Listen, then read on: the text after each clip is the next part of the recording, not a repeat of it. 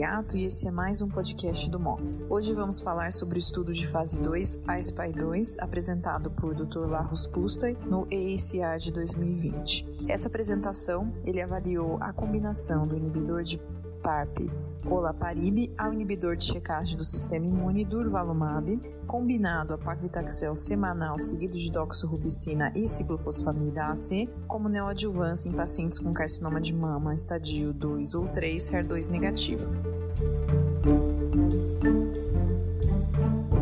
Portanto, esse estudo inclui mulheres com doença triplo negativa, e tumores receptor hormonal positivo de risco genômico alto. Nesse estudo, são testados braços simultâneos de tratamentos experimentais com braço de controle compartilhado. Então, esses regimes experimentais podem ou não se graduar para estudos adicionais ou serem descartados por futilidade se tiveram uma baixa probabilidade de serem superiores ao braço controle.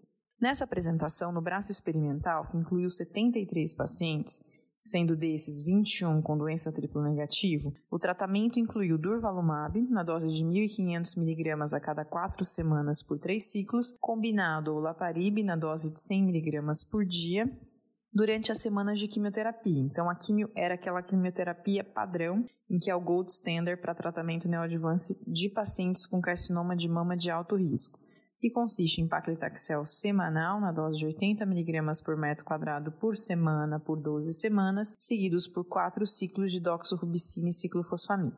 O braço controle consistiu em 299 pacientes e esses pacientes receberam apenas paclitaxel seguido por AC, quatro ciclos. Bom, como resultado, a taxa de resposta patológica completa aumentou de 20 para 37% em geral. Então, um aumento bastante considerável de resposta patológica completa. Nos tumores triplo negativos, PCR aumentou de 27% para 47%.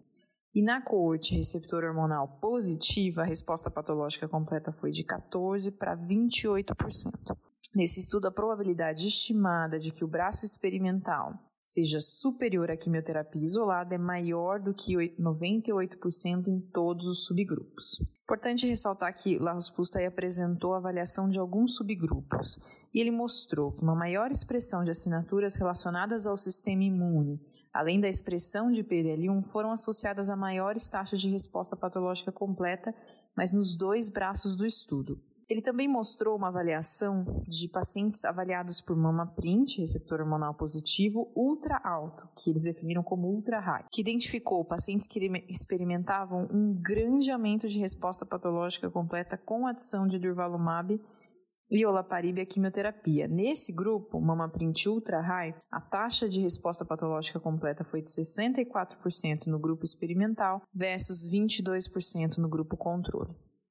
Ressalta-se que houve sim aumento de eventos adversos, então eventos adversos grau 3 e 4 foram reportados por 58% dos pacientes no braço experimental versus 41 no braço controle, e eventos adversos imunomediados de grau 3 foram relatados em 19% do braço experimental contra 1.6% do braço controle. Esse é um estudo importante que mostra esses resultados muito interessantes, mas esse estudo ele coloca algumas perguntas ainda que não temos respostas no momento. Lembrar que o estudo anterior, um braço do ASPI 2, que nós já discutimos aqui no podcast do MOC, avaliou o acréscimo de pembrolizumab, a mesma quimioterapia, Taxol seguido de AC, quatro ciclos, e mostrou que pembrolizumab graduou foi ativo em todos os subgrupos, no triplo negativo e receptor hormonal positivo, com resultados muito semelhantes a esse apresentados no ENCA. Esse estudo, lembrar que ele levou estudo de fase 3 randomizado Keynote 522, publicado no New England Journal of Medicine, que mostrou claramente que o acréscimo de pembrolizumab à quimioterapia acarretou um aumento importante de resposta patológica completa.